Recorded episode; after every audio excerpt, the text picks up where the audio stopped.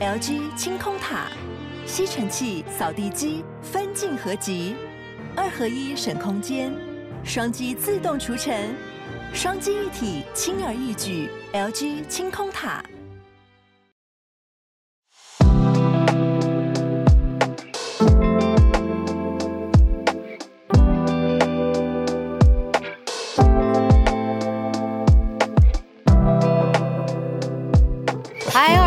大家早安！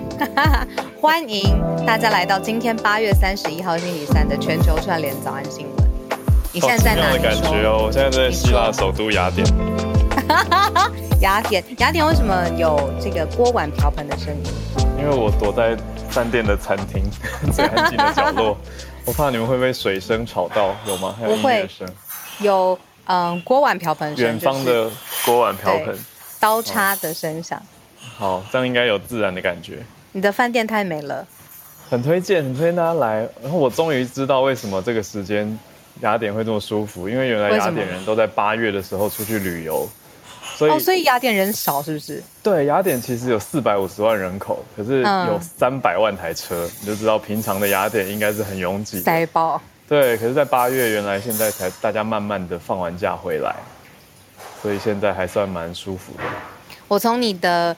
声音当中已经听得到一种，嗯，充电，你知道那个电池变绿色的那种 感觉。充电的时候，它不是会从红色变成黄色，变成绿色吗？对对，对，白色变成绿色。你现在就是绿色。蛮有电的，我昨天还跑去夜店，我认识当地年轻人，为了就是为了我们节目要了解当地青年的想法。夜店，你说？夜店啊，昨天我以后也要去玩一个地方，说我是为了节目去考察，对，要了解年轻人的想法。我懂，我懂，大家听到了。那结果嘞，他们当地的夜店长什么样？哦，夜店很奇妙哎，呃，我讲一下好了，就是我来这边体验到了，我觉得很，嗯，我觉得很很舒服的环境，因为观光客如果要想要享受五星级的饭店，嗯，就是我。就其实我觉得比在很多地方要花的成本来的低，比如说在这边一个晚上四千多块就有很好的房间，而且所有的 facility 我退房还可以用，我就觉得对啊。那可是同时到了晚上走到去夜店那边，还有在街上走，离开比较观光或者是治安好的区以后，就看到了底层生活就很不一样，然后也听到青年聊低薪的问题。嗯，他们的薪水一个月大概六六百五十欧，最低最低工资，这样算下来不到两万台币。嗯，最低。嗯，嗯对，而且我认识几个二十岁，就是 Gen Z 快要到 Gen Alpha 的，他们还其中一个人有在 Apple 工作过，哦、对，然后他在 Apple 工作，他那个月也只有八百五十欧。OK，就高一些，没有高很多。对啊，也不到台币三万块，嗯，所以其实当地人的整体生活就是。要怎么说？就我觉得很很实际的感觉是经济还是太重要了。可是同时，嗯，这边的古文物又保存的很好，那花了非常多的经费在整体的历史。对，所以有一种很奇妙的感觉，就是在交叉，有种两个世界都在这个城市里的感觉。哎、欸，可是他们这样子的薪水，还是可以去夜店。嗯、我觉得昨天夜店人有点少哦，昨天是平日嘛。Okay, okay. 好理解理解，可见去夜店的人铁定不是那个拿最基底最基本工资的人，是在苹果工作过的人。哦，理解高一些些。对啊，对，嗯，这是我的抽样。那你会在那里待多久？我明天就要去小岛，要帮朋友办单身派对，然后 再去巴黎参加他的婚礼。好，我们每一天都跟你在不同的城市。然后都在这个房间里，对，很推荐大家。我要补充一个点，因为这里好，你说，大概只有只有我跟我老婆是华人面孔，我们在路上都很少看到亚洲人，超级奇妙的。那有什么感觉吗？会不会很 subconscious？很舒服啊，然后就一直假装自己是美国人。嗯、你是？OK，对。哦，是因为黄黄种人面孔。我觉得是因为中国回。回上海、回北京、回他们工作的城市、居住的城市隔离要太多天，嗯，所以我认识一些国际组织的朋友，他们的中国代表跟青年其实都不出来开会了，嗯、就是因为回去太久了，嗯、太成本太高了，就不飞了、啊。我觉得应该是这个原因，对啊，就不到世界各地。出国旅游了。对，对可是我的我自己的感受是，哎，这样好像就少掉了一些观光客的感觉。当然，雅典的观光客是非常多的，像我住的这一区就是观光客的核心区嘛。嗯嗯可是这些观光客就很难看出他们的国籍面孔啊。嗯嗯嗯嗯嗯，就是 Asian 比较少这样子。非常少。我今天非常嗯讶异，今天聊天室非常热闹哎，对啊，然后有很多很可爱的，嗯，说嗯雅典男生女生长得很像大理石雕像的啦，有说这个雅典满街都是金发高壮的年轻肌肉警察，哪哪里来的假新闻？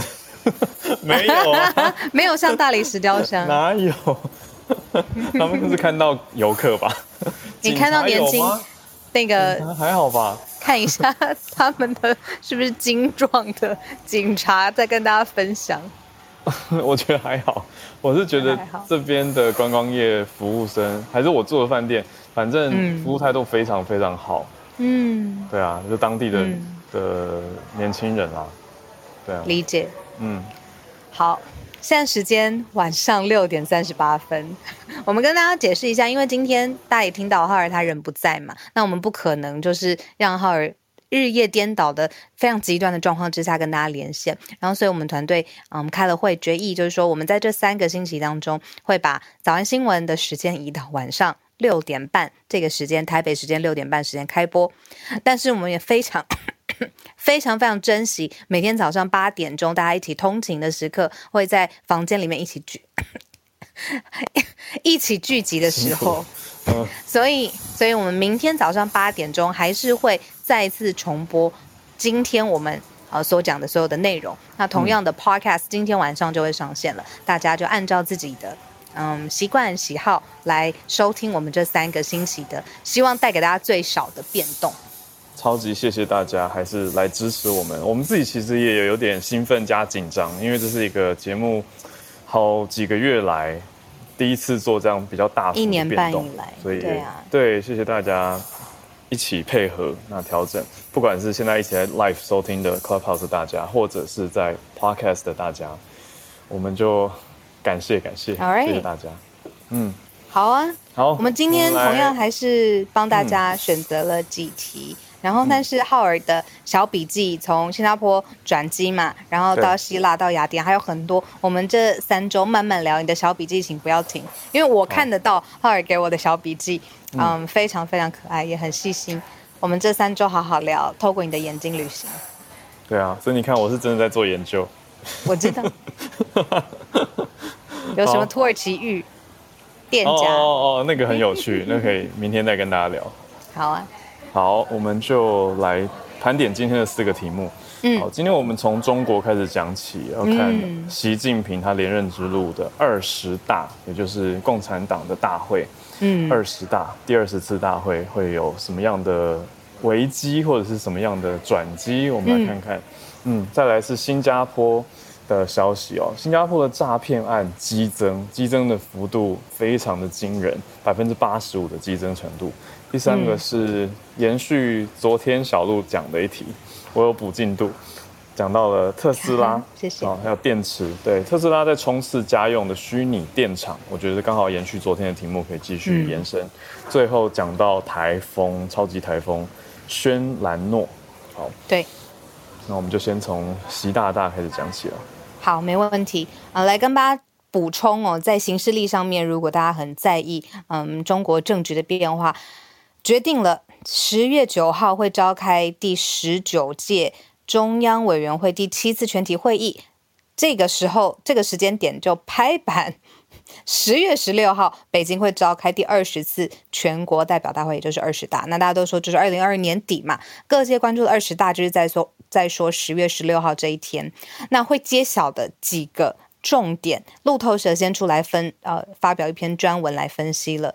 嗯，我们来了解一下这个二十大到底是怎么组成的。中国世界各地大概会有两千三百名的党员，就是共产党的党员，会聚集在北京天安门的广场的大会堂，大概五年一次。那就是说，这是代表大会二十大。那里头呢，又会从里面预先先选定的人选当中，这两千三百名的人选当中，先选出两百位具有投票权的委员，他们可以投票。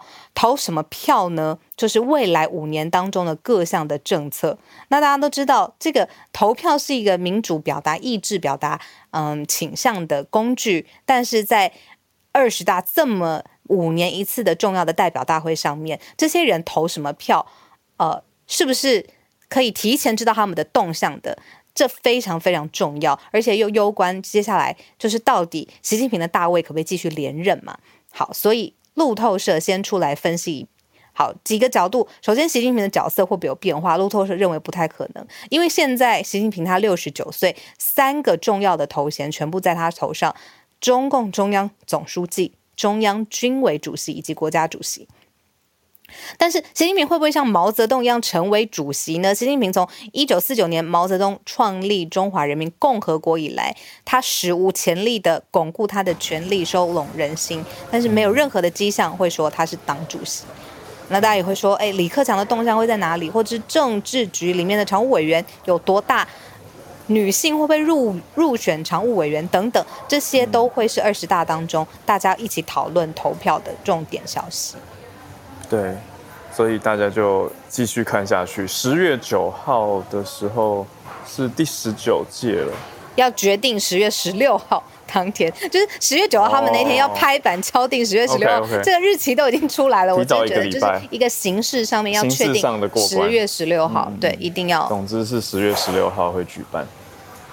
好，在一个多月的时间。对.那大家很担心，就是说这个二十大之前会不会，所以大家对有变动，嗯、所以之前像佩洛西这件事情，佩洛西来访台湾，中共的回应才会变得这么的明显，因为他可能回回嗯回击或者是回应佩洛西的这个强硬的态度，是会影响这两千三百位党员当中选出来这两百位呃委员，他们有投票权利嘛？嗯、所以这个逻辑大概是这个样子。嗯。嗯，好，我们就继续看下去。总觉得在接下来这一个多月会不会很不平静？我们就要继续看。嗯，哦，再补充一个小小的，因为呢，嗯、这个时间点非常非常近了嘛，就是十月，呃，我们刚刚说十六号，十月中，嗯、新华社发表了一篇七千七百字的长文。你要想想看，文章一千字就非常多喽。新华社发七千字，没人，没人直接说说到重点。它里面在说什么呢？就是颂扬。总书记习近平说：“疫情防控取得积极成果，积极。呃” 好，好，七千七百字，OK。好，先这样，下一题。不回了，不回。这个真的是好，新华社嘛。好，来，我们继续。聊第二个好了，跟大家也许会更有帮助的。对，而且跟你可能也更更相近的。你是不是这一趟在新加坡转机？我转机，但是有冲出去找朋友，因为一定要嗯。我先讲吗？先讲这个，讲一下，讲一下，聊这个新闻。想听。好，就是呢，我们刚好跟早安新闻很有关系。我们在早安新闻不是讲过说，八月二十九号礼拜一开始，新加坡要更加的宽松吗？嗯。我就想说，哎，那刚好我转机的那天。我是上飞机以后才注意到说，哎，其实会中间有一些等待时间，然后就联络了在新加坡的朋友，就说那我出关去找你好了，然后我们就就就这样真的出关了，就很简单，只要申请一下一个电子的证书，还有用台湾这边申请一个疫苗证明，那就算没有疫苗证明，也有一些替代方案，就过海关就出关了，是容易的，很容易，okay, 很容易从新加坡出去。对，而且我就下载 Grab 嘛，嗯、就是一个叫车也是外送的软体，嗯、就直接搭上，就就冲进市区了。当然口罩还是戴着，可是就感觉说这么容易吗？懂了，懂了，然后就冲到朋友家，然后在朋友家点了 Grab 外送。那吃完以后时间差不多了，我们就冲回机场。好惬意哦！再回到机场也需要什么证明吗？简单的感觉也不需要，不，不用哎、欸，入关非常简单。OK OK，入关出关都很快，理解。嗯、好，啊、我也要冲进市区，到时候可以。反正我们 我们现在在实验嘛，我们这样跨国的连线如果都还稳定都可以的话，我们就这样子主持人就更自由了。对啊，我到时候从伊斯兰马巴德有这个字吗？好啊，有。对，好，好 期待。好，期待。那你也要去研究？我去研究，我去那里的夜店去做一些研究。好，好。哎，我好，我们接回新加坡吗？来接新加坡，新加坡。好，新加坡要讲的是新加坡的诈骗统计出来，上半年诈骗案新增百分之八十五，诈骗成手法层出不穷，而且我们有一个蛮劝世的，就是也整理了一些大家要怎么样小心前十大诈骗手法，我觉得大家一起来呼吁身边的人都一起小心。嗯，好，就先讲起吧。在新加坡为什么诈骗特别多呢？上半年有一万多起有报道到有追踪到的诈骗。那这前十大类型的诈骗案的金额加起来有新台币五十亿元这么多，哇塞，嗯，对啊，所以也蛮多是在新加坡的台湾人受害哦。嗯，就讲到说新加坡的警察队根据最新的数据有接到很多的报案嘛，所以算起来的这些诈骗比例是很高的。那有什么求职诈骗啊、钓鱼诈骗啊、电商诈骗，还有投资诈骗，那都算是前十大类型。这样算下来占了七成，将近七成五，嗯，所以主要都是这些。那很多都跟网络有关，就在网络上骗人。然后还有很多是我觉得台湾也开始有的，就是电话诈骗，可是假装是政府部门，嗯，因为新加坡人很相信政府，懂懂，所以我觉得这个很坏。对，他们就假装是卫生部啊、移民啊，嗯嗯、还有什么关卡局等等相关的人员打电话给你，嗯，就要你做一些回应，要提供资讯等等，就被被骗走了。嗯，相信政府政府受害。对，嗯、那政府当然要维持自己的信任度嘛，所以他也推出了一些抵制方式，叫做 Scam Shield，嗯，一个像诈骗盾牌这样概念的一个手机应用程式可以下载。嗯、那你载了以后就可以去比对诈骗号码清单，显示出来。的电话，oh, 比如说诈骗集团的电话.可能就会有这个 scam shield 挡住，所以就会显示说诈骗来电，嗯、你就要特别小心。嗯嗯，嗯，理解。嗯，这是新加坡当地的状况嘛？那如果我们把它这个格局放大来看，就是说到底有哪几种？诈骗的类型，现在是大家最容易投嗯上当的。那我觉得这几种类型很值得跟大家一起分享。我们就嗯分享前五大好了。那大家可以自己想一下，哎，有没有类似的经验，或者身边人如果在接到类似的讯息的时候，可以有一个诈骗的警钟响起来。那我就觉得这个分享就很有用。排名第五名的是投资。诈骗里面特别用的是赌博游戏的平台，那大家都会想说，哦，有一些博弈的网站啊，嗯、取的名字非常的正式，然后希望你储值，但是这个储值最后，嗯，你就算赌博赢了，也没有迟迟收到获利，那这个时候诈骗金额可能会很高很高，所以要特别小心博弈的网站，它给你高额的储值的这个门槛，但你进去玩了之后，就算赢钱，这个庄家也是不见踪，也不知道他是谁。再来。呃，喊亲爱的这一声来借钱救急，很多人就是会谎称说，哎，自己家人生病啊，生意投资真的很失败，很失败，陷入爱情嗯、呃、的罗网当中。自掏腰包，那这些话都是从一句“亲爱的”开始彻夜彻底的聊，那这跟我们之前聊的这个社群网络上面的诈感情诈骗，嗯，很有关系。那这个特别要注意。再来就是排名第三名，倒数第三名，我是某银行的叉叉叉，我有急事找你。还有就是这个之前我真的是会被烦死，痛到不行的强势标股加烂免费索取哦，这个简讯真的是没有人会真的是。这么知道标股是什么，然后还把这个标股在 LINE 群里面分享的啦。好，嗯、再来就是这个真的特别重要。倒数第二，在家打字，家庭大代工可以赚大钱。特别说，哎，不需要专业背景，一台手机就能工作。可是他先收取你工作证的费用、高级会员的费用、内幕曝光之后，大家才说根本就是还没有开始工作，前已经缴缴完了。最后排名第一名的。就是我们早安新闻一直在 follow 的海外高薪包吃包住的工作，特别要小心用这样子来钓大家。哎，海外可以游历或积攒钱钱财的这种工作形式里面的各种细节，真的要保护自己。嗯，不过我在机场出关出台湾的时候，没有看到警察在举牌，可能只是刚好我。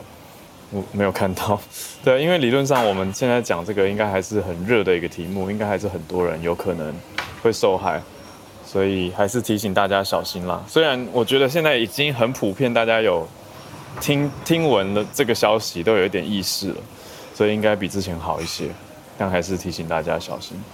嗯，特别今天聊天室很热闹，谢谢你们陪我们一起聊天，嗯、度过这个紧张的时候。嗯。好，那今天我们跟大家串联的第三题呢，嗯，是一个可能越来越多日常生活当中大家也会感受到的，然后嗯也会使用到的。我们继续来讲特斯拉。浩尔，谢谢你有就是补课。那特斯拉发展电动车的业务，嗯，核心的能源的业务在蓬勃发展之外，最近呢开始投入了一个叫做 Virtual Power Plant，简称 VPP，意思就是虚拟的电厂，还会投入许多心力，而且是在首首要的选择在日本、还有美国、还有澳洲逐步扩展。这是什么意思呢？他们会在家庭当中装设一个蓄电池，这个以日本来说呢，已经非常有规模，而且案例已经很好了，是。商业用途的虚拟电厂，它的名字呢叫做 Powerwall。这个呢是特斯拉自己生产的，你家用自己就能够储能的一个产品。储存的就是从太阳能产生的电能。那用户呢自己可以选择，诶，如果多的电力是不是送回当地的电网，还可以赚赚钱？那当然，你就可以充自己家里的特斯拉。所以现在呢，在刚有说了，日本、澳洲以及美国开始大量的使用这种 Virtual Power Plant，然后。嗯，虚拟电厂它的产品名称叫做 Powerwall，家用的储能产品。也就是说，我们过去在说这个电动车市场的布局，你当然前面的制造啊、研发、生产非常的重要，然后你它的应用城市，然后它的能源。现在它电池的这一块，它不如果不大量依赖嗯电池的制造的厂商，如果是把这个权益蓄电的这个权益回到每一个家用的用户上面，这个就是。一个 game changer 吧，就是大、嗯、大规模的改变，对啊，对，就改变整个局面。因为电池真的是一个很大核心，应该说我们拉远一点来讲，哈，储能就是能源生产，现在人类已经很强了，可是能源存不存得下来，一直是现在主要的一个问题。其实不只是特斯拉这么大的厂，其实台湾很多公司也在研究这方面的投入嘛。就是说，要怎么把能源储存下来？你说智慧电网，其实储存是很大的一块，所以这个 Powerwall 我觉得蛮值得关注的，大家可以去看一看。那比较有趣的是，他举的一个例子是在冲绳的宫古岛，嗯，对不对？他是在冲绳的宫古岛的家庭装了三百多个，对，在日本冲绳就 Okinawa 装三百多个 Powerwall，就现在从去年开始装。那现在做已经在做日本第一个商用的虚拟电厂，可以关注一下，蛮有趣的。嗯，不可思议，嗯、我觉得很棒。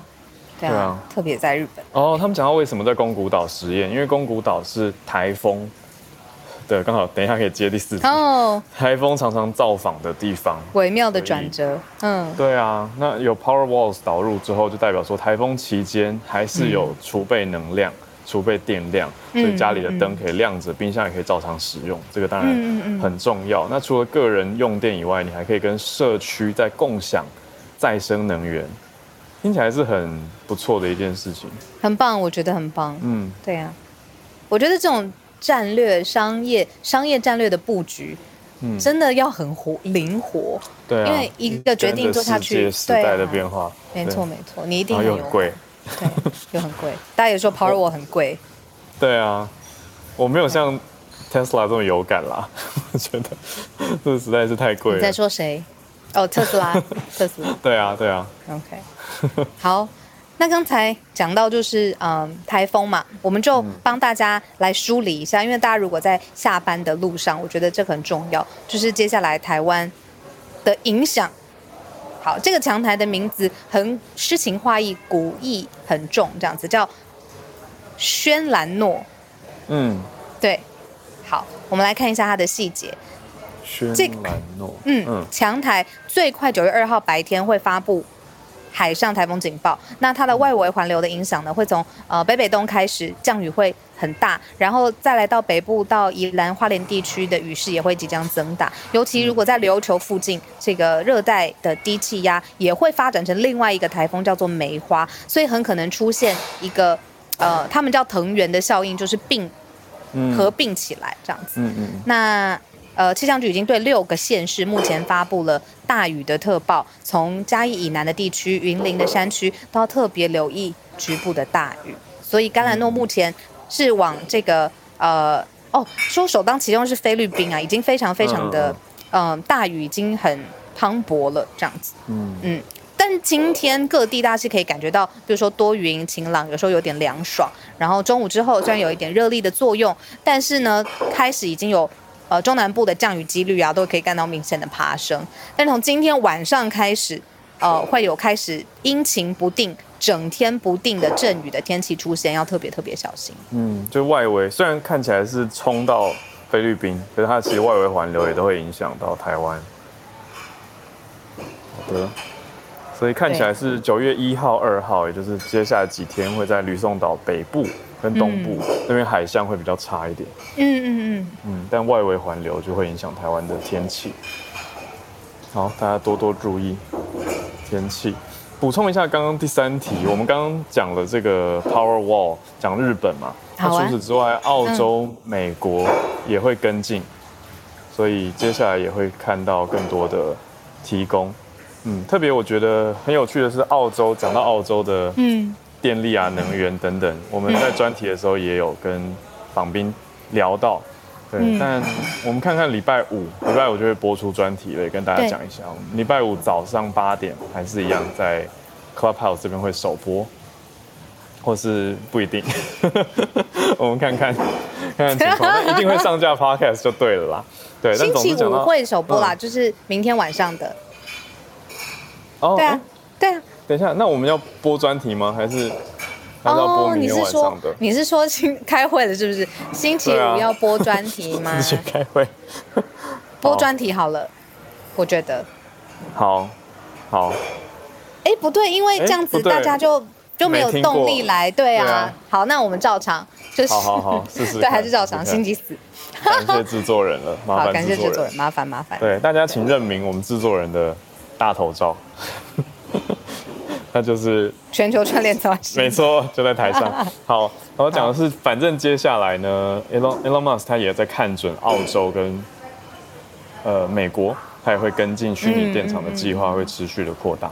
嗯嗯。好，那时间我们差不多也要准备进到 SMC 早科学的时间，要要小鹿要给我主持棒，我要给你主持棒，来邀请 Snei 上来。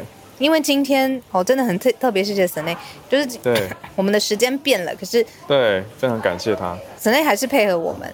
那这个 SMC 的专题，我们持续来呃往下延伸优化。然后同时我知道今天林氏璧孔医师也会上来跟我们一起分享，因为时间刚好孔医师也可以，所以我真的很谢谢你们。啊、然后当然这个串联还是持续，如果新朋友嗯他害羞，你就帮他举手，把他拉上来，这样子 好不好？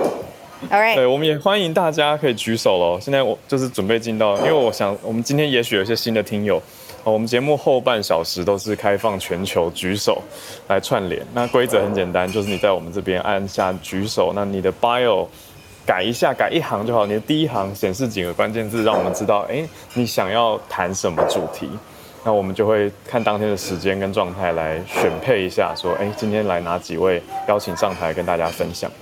好，非常感谢 Snei 还是持续的调配合我们调整时间，而且接下来几个礼拜其实 Snei 很忙，他也有改变时区的行程。我知道，我知道。对啊，所以非常感谢。Hello，Hello，早安。Snei 我有跟子君说要 约你吃饭，才知道你忙碌。哦，对啊，我我就只是下礼拜下礼拜早科学的时间就刚好也要换到呃台湾时间礼拜二晚上，嗯，因为从礼拜三到礼拜五就是国际的 SMC 大会，嗯，所以我也是算是第一次见到全球 SMC 所有的 director 的本人，这样，没问题，对对对，跟大家讲一下 SMC 就是 Science Media Center 科、嗯、科技媒体中心。对，它是一个全球的组织，可以这样说吗？媒体、媒和科技跟媒体可以这么说吗？对，那媒对科技跟媒体或科学跟媒体，对，它是一个全球。就现在台湾是第六个 SMC，那还有其他五个国家这样，然后还有两个正在成立的国家。所以，然后我们我我们刚成立台湾的时候，其实还没有还没有办法加入，所以我们从来没有参加过这个全球 SMC 的大会，所以我其实蛮兴奋的，对。超赞，CEO 代表加油！哎，对，我下礼拜二希望可以就是在英国跟大家连线的时候，可以跟大家分享一下，嗯，我们下礼拜开会的一些议程啊。在英国连线，没错，在英国跟。那到时候浩尔在哪里？下礼拜二我在巴黎。好，所以真的很全球串联呢，真的。对啊，谢谢大家，感谢 Snei，对，是 SMC 台湾的执行长。呃，Snei 博士呢，今天给我们带来的消息，我来看一下哦，是很有趣的一个消息。我觉得有一点可以讨论伦理方面的东西，就是在 Nature 这个国际知名的期刊《自然》期刊发表的一个最新研究里面显示说，有科学家成功的融合出了小老鼠、小鼠的胚胎，而这个胚胎它有会跳的心脏，还有神经管跟肠管，存活八点五天，就八天半。你，你怎么说它融合成功融合是什么意思？那合成出来的啊，合成出来的，真的用用小受精小鼠去生出来的。嗯嗯嗯嗯，它是把胚胎跟精卵结合发育出来的一个胚胎，嗯、所以它是一种合成物，所以很很 很特别。小鹿为什么要叹气？哦，我没有叹气，我刚刚是倒抽一口气。哦，我那为什么要倒抽一口气？就是太因为太前卫了。呃，但是前卫写呃前卫写实，对，嗯、意思呢是之前总是在科幻电影才看得到这件事嘛。那没错，还有就是大家知道小老鼠试验完的下一步是谁呢？是人，所以所以我才刚倒抽一口气。不过或许我这样的想法有误区，所以要请神内帮我们来讲一下，这到底是一个什么样的事件？嗯、好，就其实呃，台湾大家如果呃有看新闻的话，其实台湾有一些翻译的新闻，但大家也可以去看台湾科技媒体中心准备的新闻稿。其实这个事件还，它其实不是今天突然发生的，其实一直有人在呃尝试做这样研究。这次合成出来的小鼠胚胎，它其实是没有。精卵，它不是有精卵结合，它是用三种不一样的干细胞，然后它们放在培养里、培养皿里面，然后让这个三个三种不一样的干细胞可以就彼此会有交互作用啊，然后他们就真的就合成了胚胎。那这个胚胎，它甚至他们有去比较它跟真正受精卵呃产生的胚胎呃有没有相似跟不相似，其实结构是非常相似的，这让人就是就是他。可以说它，而且它活下来了，它活了八点五天。然后大家知道，小鼠的妊娠期其实只有二十二十一到二十二天，所以其实八点五已经算是呃有三分之一。对啊，三分之一的老鼠人生的概念，快要可以生小孩。对，但是、嗯、呃，他们在做这件事情，其实大家就会问说，为什么？到底为什么你要做这样子的事情？我觉得，嗯，呃、过对，对，就我我第一个看到会有一点伦理学的问题，就是这些合成出来的胚胎，它到底算不算生命？没错，然后活八点五天拿来做实验，到底好不好？对，一定有很多争议。对，嗯、所以这也是这个科学家，其实他们去年也有发一篇 paper，那去年发出来的 paper 是他们做了做出来的胚合成的胚胎活了七天。那诶，应该说他们用很类似的方式看出来的胚胎是活的是七天。那大家，我觉得他们在做这件事情，就正好如刚刚嗯小鹿跟浩尔说的，大家对于这样的实验其实会有担心。那也就是大家越担心，越需要讨论的时候，他们就越需要对外公开他们的进展。他们的每一步进展，然后他们发现了什么，失败了什么，其实都需要让大家知道。那这这也是其中一个为什么 SMC 要挑这一题，或是这一题要让大家来呃让大家知道哦，这个世界上其实有这样的研究。那就我们就就会问，为什么会需要这样子的研究？那其中一个最大的问题就是，其实我们知道，例如说，嗯、呃，鱼好了，我们可以看到鱼的呃。胚胎在发展发育，因为它们很多是体外的。可是像哺乳类这种动物，其实像人类或者是小鼠，那它的胚胎发育是在子宫里面，所以其实是看不到的。如果你想要了解胚胎，为什么要了解胚胎的早期发展呢？这个做这个研究的科学家他就有说，就其实如果我们可以真的知道胚胎的早期发展，我们可能就可以知道。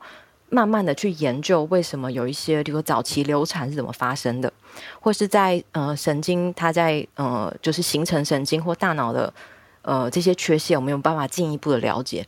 就我们觉得我们现在已经知道很多，但事实上在嗯、这些有很多事情的细节，其实我们。呃，不这么清楚。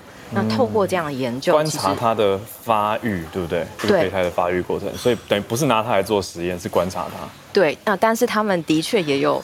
呃，尝试就是跟这个合合成的胚胎做实验，就应该是说，这个合成的胚胎跟真正的呃小鼠胚胎，其实虽然结构相似，但是还是有非常多地方不一样的。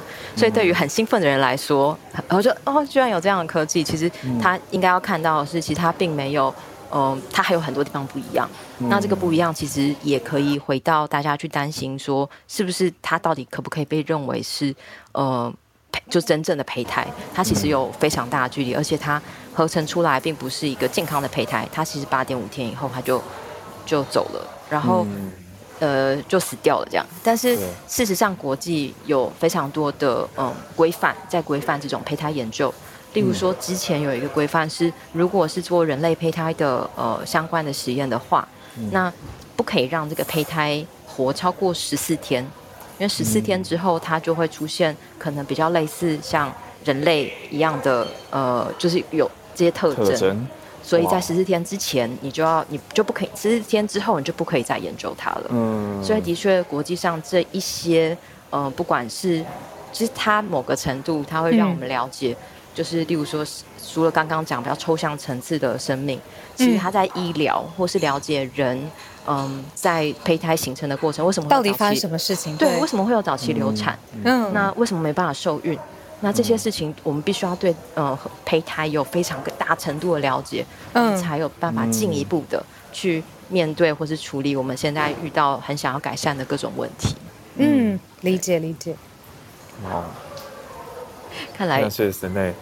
听起来就是说，这些研究本身，有的时候不一定是真的要突破什么界限，它有的时候也是回过头来让我们了解更多，对吧？它有多重的目的在一个研究里头。对，就是我们常常。我觉得我们很喜欢看科幻电影，或是呃，就是真的就是科幻电影。然后我们会看到未来的事件可能发生的事情。然后现在有一些科学进展，大家就会觉得是不是又往那个大大迈向了一步？对，嗯，对，就会有那种恐惧。然后，但事实上，就是实验室里发生的事情，它的确很很，有时候会觉得它很神奇，但它实际上离那个科幻世界还蛮遥远的。而且，甚至做这样实验的科学家，他并没有那个 intention。要去创造科幻里的那个世界，嗯、我觉得这是重要的差异。嗯，浩尔还记得我们多早之前就讲 intention，你的最重要的出发点是什么？很重要。嗯嗯，对啊，嗯对，对啊。子内刚有说，现在的研究离科幻电影当中，比如说我们嗯看，我不知道影集当中那个叫什么啊，Westworld 是不是？对西部世界，现在的研究离那个还有多远呢？我们在讲的是五十年、一百年，还是两百年以上的事？我不知道，但我觉得要还很久。但我觉得是很久，应该是说我自己，呃，例如说我们现在会有一些技术，例如说呃有语音辨识的技术，好了，但大家就觉得语音辨识的技术好像已经呃很厉害了，但事实上它跟我们实际上。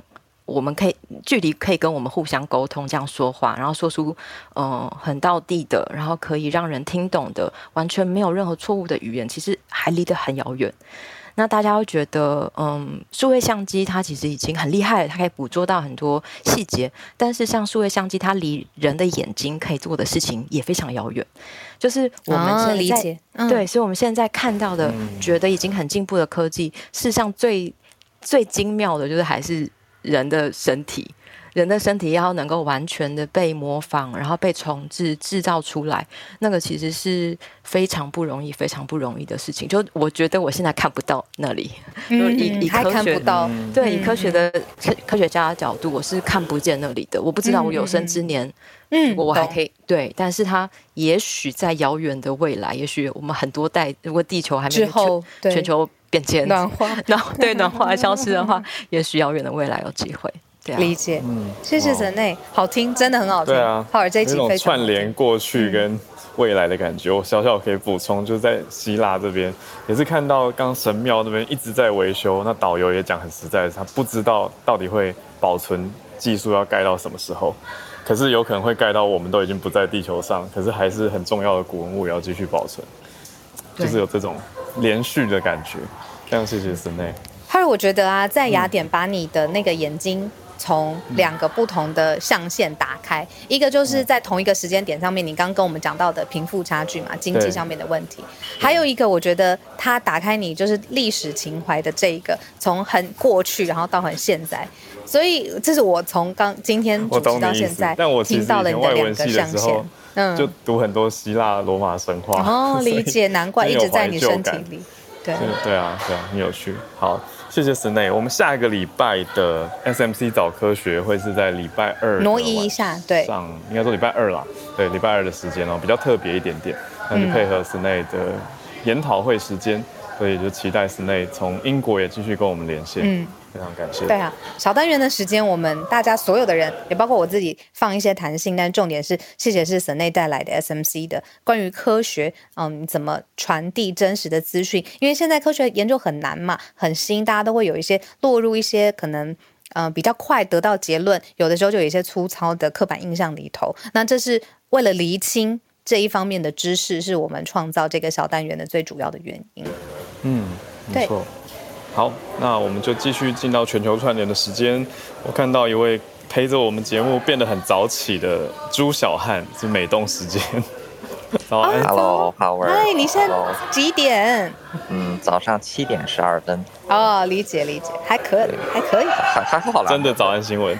对，真的是 早安新闻了，就追追了这么久，嗯，啊呃啊，这个带来的是呃，刚才听这个 Senei 的分享，我就想到了昨天读到的一句话，就是人类要像人类要避免伊卡洛斯的命运，但是仍然要学着飞翔，就是正好也是呼应了豪尔现在在雅典，然后、这个、古典文学。对，森内刚才讲了人类科学的进步，所以我觉得这句话说的不错。嗯，完了，今天带来的新闻就是前苏联的末代领导人这个戈巴乔夫。就是大陆翻译中对中国翻译叫戈尔巴乔夫，台湾是这个戈巴戈巴切夫。呃，昨天晚间的时候在莫斯科逝世，享受是九十一岁。那戈巴切夫其实是一位蛮有争议的领导呃政治人物。一九三一年的时候，他出生于一个普通的农民家庭，后来是进入到这个苏共的体制之内。那因为他个人苏共啊，苏联共产党对苏联共产党对，然后因为他个人能。能力还算不错，再加上他非常会这个，就是在政治上也蛮有智慧，就很会溜须拍马呀，然后也能避免这个拉帮结派。再加上他遇到的，就是他个人也比较幸运，所以在这个党内是一路飙升。到了一九八零年的时候，就进入了苏联共产党的这个中央政治局当中。进入了权力中枢。那一九八五年，就是他成功接任苏共的总书记。啊，但当时苏联其实它的体制已经极为僵化，就是在政治上极度的保守啊，社会上这个贫富差距严重，然后在经济上也是因为啊计划性经济导致整个国家的经济都是十分的这个就是嗯，就经济情况很不好。那戈巴乔夫他为了能够挽救这个苏联共产党对这个苏联的统治，所以尝试进行了一系列的改。改革，那当中就包括了这个开放政策，也就是开放了一定的社会自由给民众啊。但是在不触及这个共产党核心利益的情况下，这个改革其实在很多层面没有办法很彻底的推行下去，导致的一个结果就是因为开放了一定的政治自由，但是在经济和政治上的大环境没有改变，所以让民众就直接有了这个大声批评政府，然后这个就是削弱政府权威的权利。再加上在整个一九八零这个一九八零年。年代，苏联就是经历了阿入侵阿富汗的失败，这个车诺比核爆的这个啊危机，以及就是就是在这个经济上的困顿啊，所以他的权威是急剧下降。嗯，那到了一九八零年代末，随着东欧剧变，也影响到了苏联。那苏联在一九九一年的时候，经过不成功的这个八一九政变，那最终是导致了苏联的解体。那戈巴乔夫也黯然离开了这个政坛。呃，事后他也有曾经想要继续参与政治，但是他在这个历次的选举当中都没有办法获得超过。对，没有没他都没有办法获得超过百分之一的选票，就是看来当时的俄罗斯人其实是对在对他的观感是很差的，嗯，所以他后来就在政治上进入到了这个隐居的状态，就是基本上只是这个住在莫斯科，也很少在公众场合中露面。最后一次这个在公共场合当中露面是在去年年底的时候啊，就是他这个接受法国，就是他参与拍摄法国的一部纪录片啊，还有就是今年就是这个就是通过文字稿。的形式表示了对这个就是俄乌战争爆发的一些个人的看法。那在西方世界的话，对戈巴切夫的看法是普遍是比较这个好感的，因为他毕竟是终结了苏联，而且他的一些政策确实是带有开放性，这个跟很多其他的苏共领导人是不一样的。嗯，但是在俄罗斯内部，根据一些这个媒体的民调显示，戈巴切夫啊，就是他其实是这个就是纵观整个俄罗斯的历史，包括把历任沙皇算在内，他都可以算得上是最不受欢迎的一位啊、呃、领导人物。嗯，呃，所以就是戈巴乔夫，他虽然戈巴切夫，他虽然说是历史，就是很多人认为他是历史的见证者，但其实真正就是摧毁苏联的其实是苏联自己啊。戈巴切夫其实只是他的政策起起到了一定催化的作用啊，所以他也算是一位啊，就是被时代浪潮所推上前线的一位政治人物。那么在这个浪潮结束之后，他的政治生涯自然也就结束了。嗯，就是这样。谢谢。哇，谢谢朱小汉。戈巴契夫有一种又一个时代过去的结束，对，嗯、吉寿九十一岁，嗯嗯，获颁诺贝尔和平奖。我听到的就是说，西方世界对他来说观感相对亲切，嗯，但是在他自己的时代跟他自己的人民对他的观感是负面。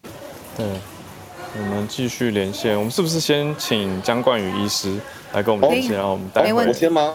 我赶快讲，不要挡到孔医师的事件哈。OK，好，那我今天讲的哈，因为这个哈，我想病毒的知识现在都已经饱和了，大概就是这样。所以，我们对于说新创可能要说注意说有没有什么比较突破性的啊。这篇是在 News Medical 哈去采访了 MIT 的一位那个机械工程博博士，然后在做那个纳米技术的哈。那如果真的做出来的话，其实这个对疫苗的公卫政策哈很意义很重大。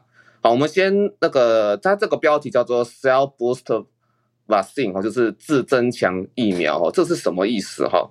那我们先想它原本我们疫苗的问题，现在不是说啊，可能因为变异株出现，可能未来打第三剂还有打第四剂，然后次世代疫苗，然后因为老。老人家那个 T 细胞没有那么强嘛，吼，那所以之后可能还会那个二二价疫苗出现之后，可能也还是无不可避免会继续打疫苗的命运啊，哈。那但是哈，他现在这个技术有点想要解决掉这个问题，好，他这个就是说，哎，我今天用一个纳米技术的为例，好，然后呢，它带着一些疫苗，可能一次就三剂的剂量，然后到你的身体里面去，哎，可是哦，它不是说到你身体身体里面去，要三剂。剂量就一次释放出来哦，你可能都打打进去，然后结果它第一剂就释放出来嘛，那接下来哈，第二剂就乖乖可能等四五个月之后，哎，释放出在你的体内释放出第二剂，这么厉害？对，然后再咚，然后时间叮咚，然后在六个月后，那它在技术上做得到这种定时。对，它上面讲就是这个，对，但是你看它的标题是 three in one 嘛，哈，然后它就是要解决这个、嗯、一次就是把你三剂的疫苗哈都把你给打完。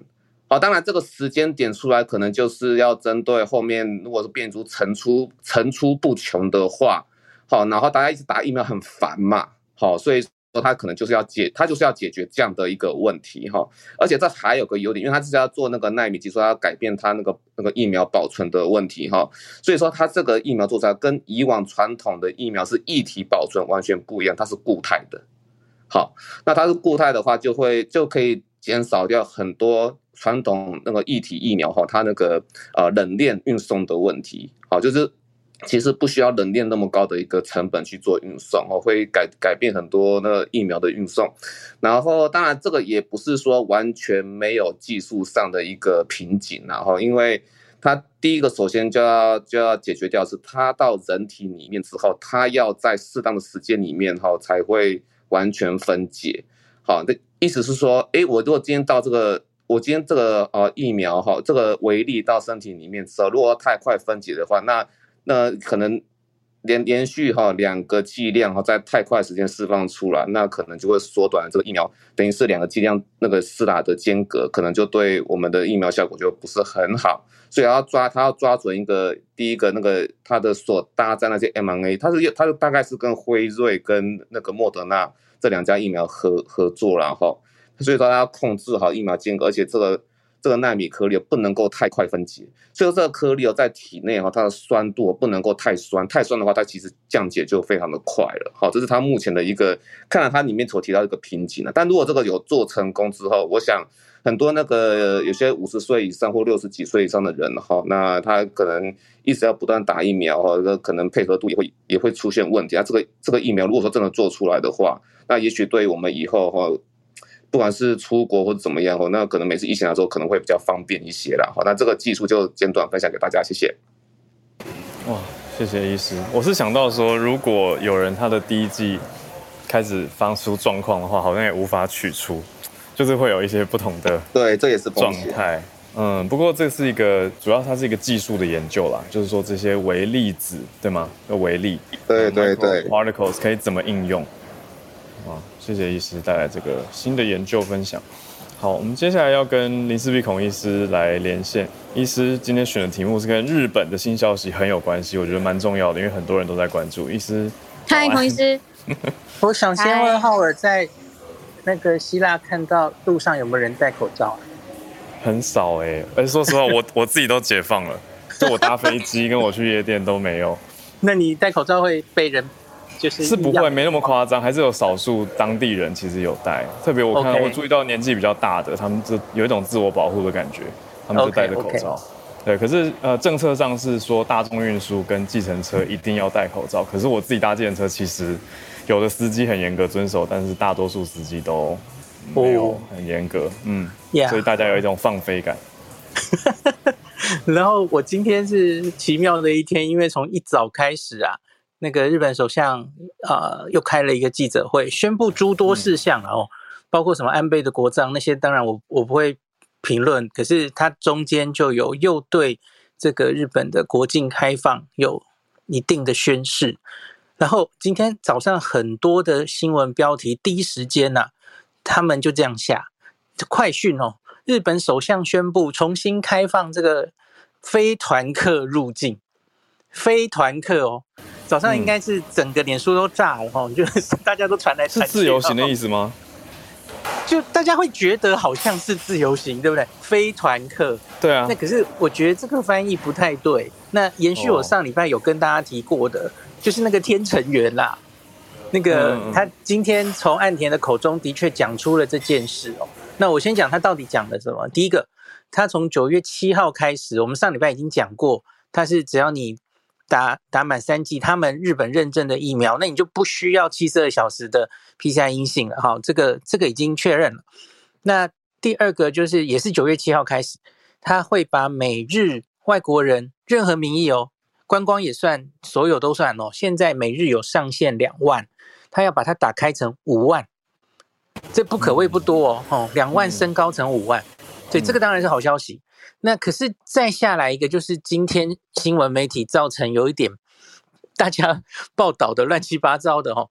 他的日文原文我姑且跟大家翻译一下哦。他说，针对于旅游为目的的外国旅客，那他表示不分国籍，全部的国家都可以哦，将允许没有天成员。天成员这个，假如在中文比较准确的翻译，我觉得应该叫地陪才对。地陪不是旅。不是导游，也不是领队哦，哦，因为取得证照的那个难度有差哦。他将允许没有天成员陪同的团客，嗯，会会翻译成团客，是因为他他的日文是事实上还是用 tour 这个字。OK，呀，yeah, 那其实他应该是详细的岸田的原文，我有去听他的演讲，他是说 package tour，当然他是用。英日文的外来语讲哦，package tour，他说买旅行社的 package tour，其实这就是旅行团的意思嘛，吼，嗯，那可是不需要从头到尾都有一个地陪陪着。那六月十号以来，原本的规定是说，一定要有一个旅行社，日本日方派出来的一个人全程跟着你的这整个旅行。那是要为什么呢？就是因为他要疫调嘛，万一有人确诊了，哦，万一有人，就是还是要有监管。那对，这样这样是不是这个地陪变成一个很夯的工作？可以这样说吗？呃，可以这样说。可是他们现在面临的问题就是，虽然开放了，六月十号以来开放了，可是其实真的跟这样子的团来的外国旅客非常非常少。嗯，所以不是那个地陪人够不够多的问题，是根本有意愿的外国人就很少。这样哈，不是很多人抢着登记吗？呃，可是因为他就申请的很慢嘛，以以台湾为例，那台湾台湾的问题是根本台湾没有开出团令嘛，对不对？有出团的禁令，所以台湾想去都没办法。那别的国家看起来好像也是卡在呃申请签证需要时间，然后像台湾的申请签证，现在即使还没有开放我们出团嘛，吼，要申请一些商务签证什么，现在都已经满到十月底去了。上次有跟大家讲，嗯。好，所以今天这个到底应该怎么翻呢？吼，就是他好像还是算是呃，要跟着一个旅行社的 package 的产品，跟日本旅行社买，一定要跟旅行社买才能去。而且呢，他前面其他的呃。所有的那个规定到目前为止没有说要更新，包括什么呢？他需要这个日本旅行社负责你的整个健康的安全，要有个担保。嗯，他要掌握你的行程，然后你万一真的生病了，他要带你去看病，那当然费用是你自己要付的啦，那是另外一回事了。所以他要负责你的健康。那所以，呃，这个跟大家心里想的哦，日本开放自由行了。而不一样，你你还是得去，所以虽然你可能可以台湾旅行的时候，我不知道会不会开始有人接这样子的生意，就是他需要去找一个日本的旅行社，然后出一个类似机加酒的产品，你去跟他买，然后旅行社帮你代办这所有的签证需要的东西，也许做得到哦，也许做得到。那今天我们的观光局其实也有说话哦，我们的观光局说，假如是这样的话，那不在现在的那个。禁团令的限制之内，对啊，等于因为台湾没有，等于只是机加酒嘛，对。对，他说，假如台湾的旅行社只是媒合这些外国的旅行社，日本的旅行社，日本旅行社帮你出这个行程，那这个不在禁团令之内，所以好像钻出了一条门路的感觉哦。懂意思？因为台湾不是真的出团嘛，吼。嗯。那可是问题还是卡在那个速率决定步骤，就是目前每一个去日本的任何名义都需要申请签证。观光当然不例外。嗯、那现在即使是商务签哦，都已经排队排到十月底去了。嗯嗯嗯，对，所以至少十月底之前，即使有旅行社想卖机加酒，也也是你你真的要开始运作来得及，大概都已经十一月以后了。嗯嗯，呀，所以这个是现在的诡异的问题。所以我其实很好奇，岸田要怎么做到实物上，它可以让每天入境的。外国人从两万增加到五万，因为你假如现在最重要的事情，其实不是外国人不能买机加酒。那今天有旅行社业者就回机加酒都可以卖啊，可是问题是签证办不下来啊。那你假如在签证的给予还有他的申请上没有进一步的变动的话，那像现在还是我们台湾日本交投交流协会甚至是投降了，他说十一月以后目前都暂时是都不给申请，因为他们已经忙疯了哦。就十一月以后，他们也我觉得也是期望会不会有新的制度啦。现在就不要一直往下申请了。那我觉得，假如这一步不动的话，他们这个两万喊到五万，应该只是喊心酸的，根本不可能达到的。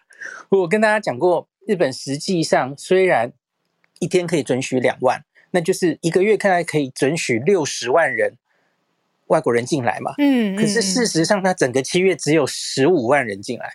嗯嗯嗯，这四分之一所有的名目哦，只有十五万人。那你要讲观光的，更是少的可怜。嗯，对，所以就是他原来的规定实在太复杂，然后太就是你一定要跟团，还有有一个有一个地地陪跟着你，然后就一直看你有没有感染，感染了还要疫调，还要被隔离，那没有外国人想来啊。嗯嗯嗯，呀呀，那所以我觉得在九月七号真的上路之前。